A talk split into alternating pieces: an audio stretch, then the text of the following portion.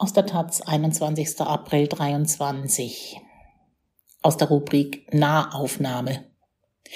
Hier muss sich jetzt schnell etwas drehen. Eine Gemeinde im Taunus hat sich in einem Bürgerentscheid für den Bau von Windrädern in ihrer Nachbarschaft ausgesprochen. Es ist ein Versuch, dem durch Klimawandel und den Borkenkäfer zerstörten Stadtwald noch eine Zukunft abzutrotzen aus Hünstetten Christoph Schmidt-Lunau. In Abteilung 310 des Gemeindewalds nahe dem Ortsteil Wallbach steht kaum noch ein Baum. Ein paar dürre Lärchen und Douglasien ragen in den Himmel. Ich lasse sie stehen, die sollen noch Samen schmeißen, sagt Revierförster Simon Ratz. In Outdoor-Montur stapft er durch das, was einmal ein intakter Fichtenwald war. Durch einen Kahlschlag ist eine karge Lichtung entstanden. Auf einer 160 mal 80 Meter großen Fläche. Nur noch Baumstümpfe, Totholz und ein paar kahle Sträucher. Bei der Spurensuche nach dem Verursacher der Ödnis wird der Förster bald fündig. Das ist eine Rammelkammer, die bohrt der männliche Borkenkäfer, erklärt er und zeigt auf die Aussparung in einem Baumstumpf. Der sterbende Baum hat die Rinde abgeworfen. Nach der Befruchtung versteckt das Käferweibchen bis zu 30 Eier im Holz. Bis zu dreimal in einem Sommer ist es dazu in der Lage, dann ist der Baum fertig. Die Käferlarven haben ihn zerfressen und die Versorgungswege des Baums zerstört, erläutert der Förster. Auf diesem trostlosen Kahlschlag soll schon bald eines von sechs Windrädern Strom produzieren. In den zehn Ortsteilen der Gemeinde Hünstetten hat bei einem Bürgerentscheid im März eine überwältigende Mehrheit von gut 76 Prozent der Wählerinnen dafür gestimmt. Auch der Bürgermeister und die meisten Gemeinderäte haben sich für diesen Beitrag zu Klimaschutz und Energiewende ausgesprochen, zumal die Erträge aus der Stromproduktion dem Gemeindeetat und damit der Allgemeinheit zugutekommen sollen. Dass die als Windkraftmonster diffamierten Anlagen hier eine breite Mehrheit gefunden haben, hat auch mit der Unterstützung durch den Förster zu tun. Rettet unseren Wald, hatten die Windkraftgegner vor dem Bürgerentscheid noch plakatiert. Doch ist dieser Wald überhaupt noch zu retten oder zugespitzter? Welcher Wald ist hier eigentlich gemeint? Allein im Revier von Simon Ratz sind 250 von 1 280 Hektar Fichtenwald abgestorben. Fast 90 Prozent des Bestands. Mit seinen Waldarbeitern hat der Förster in zwei Jahren 50.000 Kubikmeter Schadholz räumen müssen. Der Frustfaktor steigt, sagt er und zeigt am Rand des Kahlschlags auf eine mächtige Buche, in deren Krone erste Äste vertrocknet sind. Auf der anderen Seite des Forstwegs liegt eine umgestürzte Douglasie.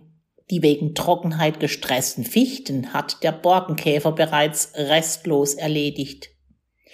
Wegen des Wassernotstands der letzten Jahre konnte er ungehindert wüten.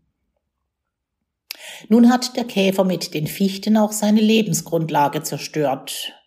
Doch das könnte erst der Anfang sein. Was der Klimawandel mit seinem Gemeindewald macht? Ich kann nicht einmal sicher sagen, dass der Wald die nächsten fünf Jahre überlebt, so Ratz und zuckt mit den Schultern. In einem solchen zerstörten Waldstück Windräder aufzustellen, um langfristig das Klima zu schützen, hält er persönlich für vertretbar. So schnell wie der Wald stirbt, können wir mit dem Aufforsten sowieso nicht nachkommen, erklärt er. Zum Ortstermin mit der Taz sind auch Christina Redeker und Rainer Giesing in den Hünstädter Wald gekommen. Im Januar dieses Jahres hatten sie sich mit anderen Umwelt- und Klimaschützerinnen in der Initiative Nachhaltiges Hünstetten zusammengeschlossen, knapp drei Monate vor dem vom Gemeinderat für den 12. März angesetzten Bürgerentscheid zur Windenergie. Von der Abstimmung sollte ein klares Signal für erneuerbare Energien ausgehen. Wir hatten die Sorge, dass vielleicht eine Mehrheit für die Windenergie zustande kommt, dass aber das nötige Quorum nicht erreicht wird, so Redeker. In Hessen zählt ein Bürgerentscheid nur dann, wenn mindestens 25 Prozent der Wahlberechtigten mit Ja stimmen. Die Wahlbeteiligung bei Direktwahlen von Bürgermeistern oder Landräten in Hessen liegt meist unter 40 Prozent. Ein Erfolg für die Initiative war also alles andere als selbstverständlich. Redeker ist Rentnerin und war lange in der Öffentlichkeitsarbeit von Banken und Sparkassen aktiv. Sie weiß, wie PR funktioniert. Giesing wiederum ist Vorsitzender der Grünen im Ortsteil Hünstetten und sitzt im Gemeinderat. Wir Grünen und die SPD hätten gerne bereits im Kommunalparlament entschieden, dass die Windräder in unserem Wald auf den ausgewiesenen Vorrangflächen aufgestellt werden, sagt Giesing. Doch die größte Ratsfraktion, die auch den Bürgermeister stellt, habe auf den Bürgerentscheid bestanden. Der Beschluss dazu wurde im August letzten Jahres gefasst. Da war nicht absehbar, dass sich Hünstetten schließlich mit einer überwältigenden Zustimmung für Windräder im Wald entscheiden würden. Ohne die Kampagne der Initiative wäre das Ergebnis sicher nicht möglich gewesen. Wir haben Straßenwahlkampf gemacht, bekannte Bürgerinnen für Testimonials gewonnen, Informationsabende veranstaltet, berichtet Redeker. Bis zur Auszählung der Stimmzettel habe sie gebankt, sagt sie. Wir hatten kein sicheres Gefühl dafür, wie die Sache ausgeht, räumt sie ein. Umso größer war die Freude über das Ergebnis. Vor allem die Wahlbeteiligung von 57 Prozent war sensationell. Auch der grüne Giesing freut sich über das Ergebnis. Wir haben allerdings durch den Bürgerentscheid ein Dreivierteljahr verloren schränkt er ein. Bürgermeister Jan Kraus und die Gemeindevertreterin aus seiner Hünstädter Liste wollten die Entscheidung über Windräder im Ort im vergangenen Jahr aber nicht alleine treffen. Deshalb das Drängen auf einen Bürgerentscheid. Vor zehn Jahren seien die Verantwortlichen einer Nachbargemeinde diesen Weg gegangen, sagt Kraus. Der Streit über die Windkraftanlagen sei dort eskaliert, der Bürgermeister persönlich bedroht worden, sagt er der Taz. Wir wollten die Menschen bei einer so bedeutenden Frage mitnehmen, so der Bürgermeister. Zum Gespräch im Sitzungssaal des Rathauses hat Kraus den Klimaschutzbeauftragten der Gemeinde David Rühmann eingeladen. Seit gut einem Jahr begleitet der studierte Geograf die Nachbarstadt Idstein und die Gemeinde Hünstetten bei dem Bemühen, mehr für den Klimaschutz zu tun. Etwa bei der Planung von Neubaugebieten oder bei der Installation von Photovoltaikanlagen. Vor dem Bürgerentscheid hatte es drei große Informationsveranstaltungen zum Thema Windenergie gegeben. Auf der Homepage der Gemeinde sind Visualisierungen abrufbar. Da drehen sich bereits virtuell die sechs geplanten Windräder auf den beiden dafür ausgewählten Bergkuppen im Hünstädter Wald. Es geht um einen gravierenden Eingriff in unsere Kulturlandschaft, sagt der Bürgermeister. Deshalb sollten die Bürgerinnen entscheiden dürfen. Im Idsteiner Land ist man stolz auf die Kulturlandschaft, die es dort gibt. Wiesen, Äcker, Weiden und Pappeln säumen Bachläufe. Hügel und Täler lösen sich ab und immer wieder geht der weite Blick idyllisch über die Hochflächen des nördlichen Taunus. Am Horizont drehen sich allerdings rundherum längst auch Windräder. Hünstetten ist im nördlichen Taunus nicht Vorreiter, sondern eher Nachzügler bei der Windenergie. Es gab trotz des erfolgreichen Bürgerentscheids allerdings auch lauten Widerstand gegen die Windräder. Die AfD agitierte gemeinsam mit dem lokalen Einzelkämpfer Urs Gottfried Datum gegen das Projekt. Datums Plakate zeichneten eine bedrohliche Zukunft. In Videos berichtete Datum in echtem Zorn, von einem jungen Rotmilan, der in der Nachbarschaft durch Windflügel zerfetzt worden sei. Mit ihrem Getriebe- und Schmieröl gefährdeten Windkraftanlagen die Trinkwasserversorgung, so seine Botschaft. Das Wasser wird uns ausgehen, heißt es da. Und das Landschaftsbild werde durch die monströsen Windkraftanlagen unwiederbringlich verschandelt. Die Taz hätte gerne erfahren, wie Datum heute die klare Mehrheitsentscheidung der Gemeinde kommentiert doch mehrmalige Anfragen blieben unbeantwortet. Es dürften vor allem die wirtschaftlichen Erwägungen gewesen sein, die die Hünstädterinnen mobilisiert haben. 130.000 Euro Pacht jährlich pro Windrad, bis zu 70.000 Euro über die Umlageregelung im Erneuerbare Energiengesetz sind möglich.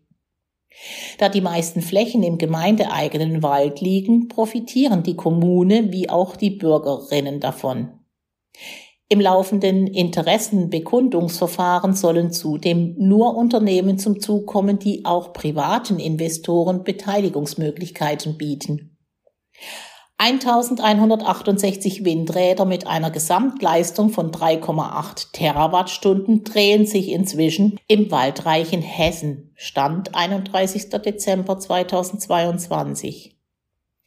Die Windenergie kommt auch im schwarz-grün regierten Hessen nur langsam voran. Gar nicht so schlecht sei die Bilanz, schreibt das Ministerium deshalb bescheiden. Im vergangenen Jahr wurden in Hessen gerade mal 13 Windenergieanlagen fertiggestellt und in diesem Jahr waren es bislang drei. Schuld ist nach der Lesart des grün geführten Landesministeriums vor allem die Gesetzgebung im Bund. Der ab 2017 zu verzeichnende Einbruch beruht im Wesentlichen auf der missglückten EEG-Novelle des Bundes, die in diesem Jahr erstmals griff schreibt das Ministerium auf seiner Homepage. Inzwischen seien die nötigen Korrekturen erfolgt. Um die Genehmigungsverfahren zu beschleunigen, seien bei den Regierungspräsidien zusätzliche Fachkräfte eingestellt worden. Beim Verwaltungsgerichtshof in Kassel sei zudem nun eigens ein Senat eingerichtet worden, der Rechtsstreitigkeiten um Windkraftanlagen zügig abarbeite, so das Ministerium. Den Bürgerentscheid in Hünstetten nennt der hessische Energieminister Tarek Al-Wazir, Grüne, eine klare Bestätigung der hessischen Energiepolitik. Das Ergebnis beweise, dass sich der Ausbau der erneuerbaren Energien auf eine breite Mehrheit stützt, gerade auch dort, wo die Anlagen stehen sollen, so der auch für Wirtschaft zuständige Minister zur Taz. Das Land Hessen hat seine Hausaufgaben tatsächlich beinahe vollständig erledigt. Nicht die vorgeschriebenen zwei Prozent, aber immerhin 1,9 Prozent der Landesfläche sind inzwischen als Vorrangflächen für die Windenergie ausgewiesen. Vor allem Standorte im Wald sorgen vor Ort für Streit. Im Hünstädter Gemeindewald sind drei Vorranggebiete für Windenergie definiert. Die Exkursion der Taz durch den Forst führt auch mitten durch einen intakten Laubwald, der jetzt im Frühling sein erstes Grün zeigt. Wie in einer Säulenhalle stehen in loser Ordnung mächtige Buchen. Auch dieser Wald ist von Menschen gestaltet worden. Unberührte Natur gibt es hier nirgendwo. Alles ist Kulturlandschaft, in die der Mensch eingegriffen hat erklärt Förster Ratz. Auch dieser Buchenwald wäre als ausgewiesenes Vorranggebiet ein möglicher Standort für Windräder. Doch der Förster hat zusammen mit den Verantwortlichen der Gemeinde entschieden, hier werden keine Windräder aufgestellt. Der Fichtenwald, ein paar hundert Meter Luftlinie entfernt, ist dagegen bereits geräumt. Die letzten beiden Jahre seien verheerend gewesen.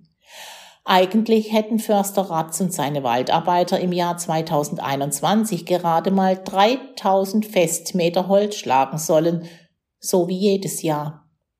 Es wurden tatsächlich 40.000 Kubikmeter, das sind 13 mal mehr.